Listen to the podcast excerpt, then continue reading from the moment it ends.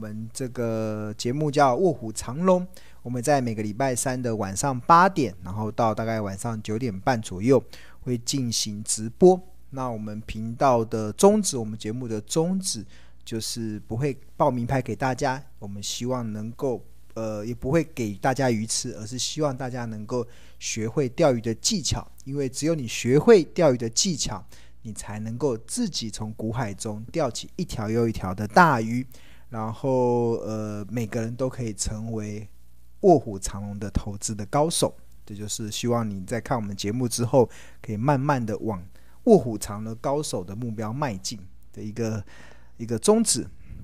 好，那你要怎么成为卧虎藏龙投资高手呢？那如果以我自己的经验呐，其实我觉得这也是我长期以来非常主张的一个策略，其实就是呃，要怎么成为市场的赢家？那原则就是三个：第一个就是找到好的公司；第二个就是计算好的价格；第三个就是坚守买低卖高的一个操作的纪律。这样子你不看盘也能够安心赚大钱。那很多同学会好奇啦，就是价格这件事情是要怎么去做计算？因为你只有知道怎么去评量一家公司的企业价值的时候，你才有办法去掌握那个买低卖高的一个 timing 点嘛。那通常其实，呃，我过去一直以来跟大家讲。任何一档股票都可以透过财报分析计算出合理的企业价值。那关键其实就是投资人要找到适合他的评价的方式。那很多的股票都有不同的评价方式，就好比那种概念，就好比就是像呃人好了，就是我们有。一种米养百种，一种米养百种人嘛。虽然可以养百种人，但是还是有一些性格上可以去做一些区分。比如说有十二十二个星座嘛，那那基本上每一个人好像都会在三十岁以前的时候都会按会被那个星座所牵累。那所以如果你今天想要了解这个人的时候，你可能了透过了解这个星座，你可能就比较能好去判断他的一些行为。比如说他是一个爱好自由的射手座。那你知道他是射手座的人，那你就不你你就会去理解他的很多的行为，而不会去想要用金牛座这种可能爱家的金牛座去去评估这个射手座的个性。股票投资的分析也是一样，企业价值的评量方式也是一样。你要先找到适合他的评价方式，你不要是他明明是射手座的个性，你却拿金牛座的评价方式去评估他。结果是什么？结果你当然觉得不准啊，不是不准，是你用错了评价方式。你不能拿狮子座的人，然后去跟这个双鱼座的人去，呃，用用双鱼座的星座去评估狮子座个性的人，那你当然会觉得星座不准啊。你要拿狮子座的星座的分析去评估狮子座的人，你就能够理解狮子座的行为。重点就是要去理解这这个人他是什么样的星座。同样的股票也是一样，你要去理解这档股票它适合什么方式，那你就找到适合它的方式之后，那你在操作上就用它适合的方式去做操作。所以为什么我们要教大家这么多的财报分析的方式？这每一个都是财报分析的方式，重点就是没有一个唯一的方式，有很多种方式。那基本上你只要套用它适合的方式的时候，你就能够抓到什么？抓到这个。价格的这个企业价值的一个评量的标准，当你能够抓到企业价值评量的标准的时候，那你对股价的波动你就会了然于胸。所以，先给大家一个概念，千万不要以为有一种方式就可以套用全部的股票，没有这种方式。就好比你没有办法用一种的个性套用所有种人，人都没有办法这样分人，何况是股票？股票有不同的特性啊，所以一定要找到它的方式。那人有十二种星座嘛？那股票有有十二种评价方式嘛？应该不止啊。但是就财报分析的角度来讲，我们我们会用各种的方式去教导大家去了解企业价值的分析的方式。那当你能够理解企业价值的评量方式的时候，你真的会对股价的波动真的是了然于胸。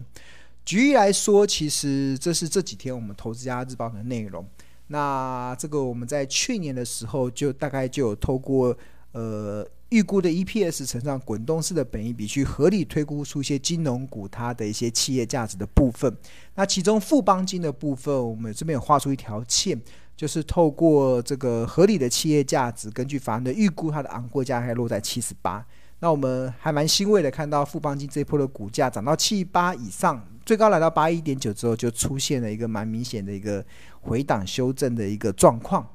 那这是富邦金。那国泰金二八八二的国泰金，我们在去年的时候，《头家日报》有标示的一个它的昂贵价在六十八点一。那这一次比较特别的，比较让我们惊喜的，让我们很多订户惊喜的是，这一波国泰金的股价最高来到六十八点四，距离这个昂贵价六十八点一只差三毛，只差三毛而已。后来就回档修正了，这、就是国泰金。那另外中还有开发金，开发金的昂贵价是落在十九点三。那开发金这一波的股价最高来到十九点五之后，那大概就目前是盘在这个地方。那另外还有个中信金二八九一的中信金，它的昂贵价是落在二十九点二。那呃这一波中信金的股价一路的从二十二块，然后一路的涨涨涨涨涨到二十九点一之后，就最近有出现了一些拉回。那距离财报分析所计算的昂贵价也只差一毛而已。所以这就是，当你学会用财报分析计算出合理的企业价值的时候，其实你会对于股价的波动会非常的了然于胸，而不会在这个地方可能想要去追股票，因为它可能已经来到了昂贵的价格了，它已经来到了市场可能相较于这家公司获利所代表的一些比较昂贵的一些价格，昂贵价格可不可以买？呃，就价值型的投资人不会买啦，对啊，但是市场也有一派的人会鼓吹买在买在昂贵价，我可以卖在疯狂价，那也不一定。那那就庆隆的角度来讲，那就不叫做投资了，那那就叫做赌博，那就就叫做投机了，对啊。好，那刚才讲到这个日报的内容嘛，我我秀给大家分享一下好了，大家回顾，嗯。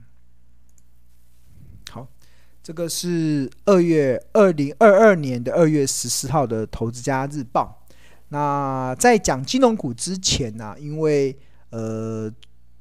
二月十四号的《投资家日报》就是针对当时的投资家观点里面有针对当时的一个呃市场的氛围提出一些看法。那尤其在二月十四号的时候，市场确实有些恐慌，因为主要受到美国的 CPI 飙升到七点五 percent。恐触动联准会三月升息两码，加上俄罗斯跟乌克兰二月十六号恐开战的两大利空讯息，那台股在二月十四号不仅大跌了三百一十三点，更跌破了万八的整数关卡。那当时的恐慌的氛围、恐怖的氛围又再度的弥漫在整个资本市场。那在二月十四号哦，所以在二月十四号《投家日报》中，其实庆隆在《投家观点》中就。呃，稍微带了一下，就是现阶段的投资人该如何看待行情的波动，相信是许多投资人关心的议题。因为二月十号台股大跌了三百一十三点，又跌破了万八，大家觉得是不是呃台股要翻空了，还是台股要戒慎恐惧了？那。但是在二月十四号日报中，庆隆有分享了。其实，在股票市场越久，庆隆就越能够体会，在股票市场中永远不缺落井下石与锦上添花的言论。尤其当指数或者是一档股票在下跌时，总是会有许多的利空讯息在旁边加油添醋。那市场总是充斥着一片看跌说跌的言论。反之，当指数或者是一档股票在上涨的时候，也总是会有许多利多的讯息在旁边敲锣打鼓，市场充斥着一片看涨说涨的言论。那由于股票市场永远存在这两大陷阱，因此不仅让总是跟着落井下石、跟锦上添花的市场氛围的来做投资的散户。最后成前仆后继，成为被市场大户收割的韭菜，更让原本许多抱着希望进入股市的投资人，最后带着一颗伤痕累累的心退出市场。为什么你会赔钱？为什么你会伤痕累累的退出市场？因为你都跟着锦上添花，跟着落井下石的市场氛围在操作股票，因为你总是看涨说涨，看跌说跌。那通常看涨的时候会伴随利多的讯息，股票跌的时候会伴随利空的讯息，但是在这样的结果中，就不是正确的投资节奏。正确的投资节奏是什么？买低卖高。什么时候会低？只有股票在跌的时候才会低。股票为什么会有跌？就是因为它有利空讯息才会跌。股票为什么会涨？就是因为它有利多讯息才会涨。那股票涨的时候才会有高点让你卖。这才是正确的投资的节奏，但是市场充斥着太多锦上添花、落井下石，充斥着太多看涨说涨、看跌说跌的这种氛围跟似是而非的言论，最后导致投资人的操作的结果都是伤痕累累。那呃。当然，这个不一定是投资人。一方面是会之之所以会陷入到上面的困境，是因为受到人性的贪婪跟恐惧所致嘛。另外一方面是因为目前市场中存在的太多似是而非的分析论点，那混淆了投资的本质，而把股市当作赌博的市场与投机的市市场。那每天陷入到看图说故事的想象中，而只以股价的涨跌作为进出场的判断依据。这就是在二月十四号，庆荣在日报中跟大家分享的，就是我记得有一位长辈跟我分享，路只要是对的，就不怕远。那这说明了，在人生的路途上啊，最最怕的是什么？最怕是你投入了大量的时间跟精力，发现竟然只是。白忙一场，徒劳无功，因为根本走错路了。因为我观察到市场现在目前有很多的投资人，确实是有心想要学投资，确实是有心想要把投资这件事情当做一技之长来认真学习。但是他为什么最后的结果却是白忙一场，徒劳无功？根本的原因就是他走错路了，就是他根本不在投资，你所学的方式都不在教你投资，而是在教你赌博，教你投机。差别是什么？差别是投资这件事情会，你如果你是投资人，你在学投资，你会在乎一家公司营运的好坏，你会在乎一家公司企业的价值，这才叫做投资啊。那投机是什么？投机根本不管这家公司是什么，他根本就是看着图，然后说故事，然后并且只以股价的涨跌作为判断的依据，就只看线图，只可能搭配一些技术指标，就是就在。决定你进出场，那个就不叫投资，那就叫做投机。所以，当很多人花了大量的时间跟精力在学投机这件事情，最后为什么会徒劳无功？问题就在于根本走错了路，对啊。所以，庆龙为什么想要利用礼拜三的这个节目，不断的、不断的在跟大家讲，你要回归到投股票的正本清源，投资这件事情，你才有办法去对市场。对投资这件事情有一个正确的一个看待。那身为投资人而言，当然每天行情的波动也很重要，但是它真正的意义就是创造买该买进跟该卖出的时机。而机会，我们不仅不会仰赖它去获取投资的机会，更不会期待它看着它就能找到赚钱的契机。所以，这个就是投资者真正要做的事情了。对好，这就是呃，我在二月十四号一开始，在市场出现股票在台股当天出现三百点的大跌的过程中，我提出了一些观点给，给我们的日报的订户一个安定的感觉，让我们知道我们在投资而不在投机，所以股价一时的涨涨跌跌没有太大的意义，而且行情的波动有意义，是它可以提供我们买低卖高的一个时机点，所以。所以再次的强调，就每天行情的波动对投资者而言固然重要，但真正的意义，它只是利用它创造该买进跟卖出的机会，而不不仅不会仰赖它获取投资的智慧，更不会期待只要盯着它就能找到赚钱的契机。那举例来说，举例来说，这就举例来说，像二零二一年的十二月二十二号。那我们的日报的新订户，现在任何时候加入头条日报，你都可以回看过去的日报。然后每一个人他有五份的上限，你可以在我们日报的专属的赖群去私讯我们的小编，那我们小编就会把你想要看的那一天的日报给透过赖的方式，呃，传给你去看。这是我们新订户的一个加值的一个免费的服务。那在二零二一年，大家我们看二零二一年的十二月二十二日报中，当时其实我们就透过了一个。滚预估的 EPS 跟滚动式的本益比的情境分析，去调整出台股的十三家金融股的便宜价、合理价跟昂贵价的落在的一个区间。那呃，两个月的时间过去，然后这个就是显示出当时的一个企业价值分析的论点的一个准确性。当时的二，在去年的这个是十一月什么时候？十二月二十二号的日报，十二月二十二号日报中所定出来的。那昂贵价富邦金在七十八块。然后它涨到上去之后，它就回落了。然后国泰金的昂贵价在六十八点一，也是一样，涨上去之后，然后最高来到六十八点四，差三毛之后，它就出现了回档修正。那开发金也是一样，这波涨上去来到十三点九，十九点三元的昂贵价之后，这边地方也开始遇到了一些压力。那中信金这波一路不涨停却涨不停的走势。在二十九点二的昂贵价之后，也看到了一个明显的压力。那这跟这波负中信金的二十九点一，也只差一毛之差。这个其实就是投资者在做的事，就是我们把精神放在公司营运的好坏，把研究、把精力花在研究这家公司的企业价值上，那你自然而然就可以对股价的波动了然于胸。好，那。OK，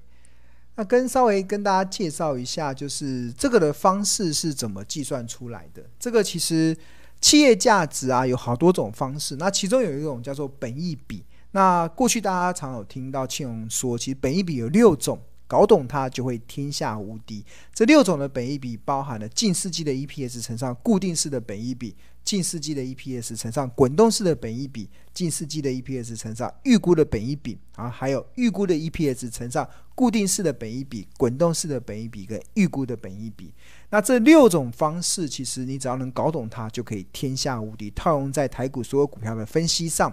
那在去年十二月的日报中，庆隆是透过预估的 EPS 乘上滚动式的本益比，去合理的去推论出这个金融股它的一个合理的企业价值会落在什么地方。那计算的方式，预估 EPS 已经有了嘛？因为我先前有不断的一直在跟大跟我们的日报订户一直 update，就是法人对于金融股的一些获利的一些评估。那这个就是当时采用。十一月九号到二月十号，所有法人预估的平均值，作为二零二二年的这档金融股的获利的一个预估。那比如说，兆丰金预估会来到二点一二，第一金预估会来到一点七二，玉山金二零二二年的 EPS 会来到一点七四，合库金会来到一点七五，永丰金会来到一点四七，华南金会来到一点四九，然后富邦金会来到八点六。国泰金来到六点九五，中信金会来到二点六六，元大金会来到二点六六，开发金会来到一点九二，星光金会来到一点一，台新金会来到一点三三。那有了这个获利预估之后，只要再乘上它滚动式的本益比，滚动式的本益比，青龙是习惯是采用两百四十天的平均值，基本上就可以协助我们去判断出一家公司的合理、便宜、昂贵、疯狂会落在什么地方。那以兆丰金为例，你看二八八六的兆丰金，它二零二二年的法人预估 EPS 是二点一二元，所以预估 EPS 已经有了。那滚动式的本益比，兆丰金的两百四十天的平均的本益比是落在十六点九，所以二点一二乘上十六点九，得出三十五点八三，这个价格就是兆丰金今年的获利合理的价格。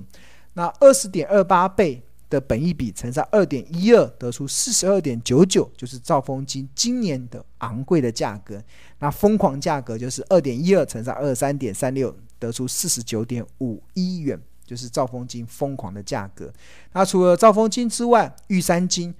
它也是采用预估 EPS 乘上滚动式的本益比。